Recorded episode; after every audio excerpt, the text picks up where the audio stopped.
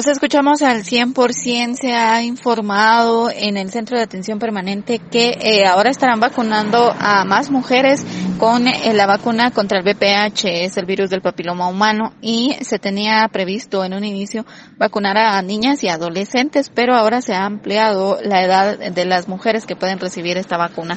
Esto explica eh, Roselia Rabanales, que es de enfermería del centro de atención permanente la cordial invitación a la población, ya que desde el día de ayer pues también recibimos los que son los lineamientos sobre vacunación de BPH, que es la que previene el cáncer cérvico uterino y que en este momento pues se va a estar administrando en mujeres a partir de 10 años a 49 años de edad cumplidos. Eh, nuestra meta principal pues son niñas, ¿verdad? Adolescentes entre 10 y 14 años, 11 meses y 29 días.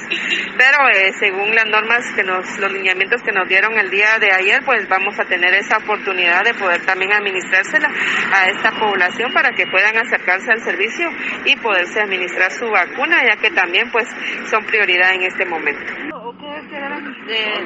Eh, solamente deben de traer su fotocopia del DPI o su DPI, ¿verdad? Para poder tener sus datos exactos, firmar nuestro SIGSA, ¿verdad? Donde dan fe de que se le está administrando el biológico y posteriormente pues ya se le administra y se le entrega un carnetito donde se le especifica las fechas en que se tienen que administrar, o sea, segunda, o sea, la tercera, ¿verdad? Hacer el llamado a que las mujeres puedan llegar en los horarios de 7 de la mañana en adelante para eh, solicitar esta vacuna. Solo tienen que indicar que llegan por eh, la vacuna contra el virus del papiloma humano y se les atiende. Con esto vuelvo a cabina, como nos escuchamos.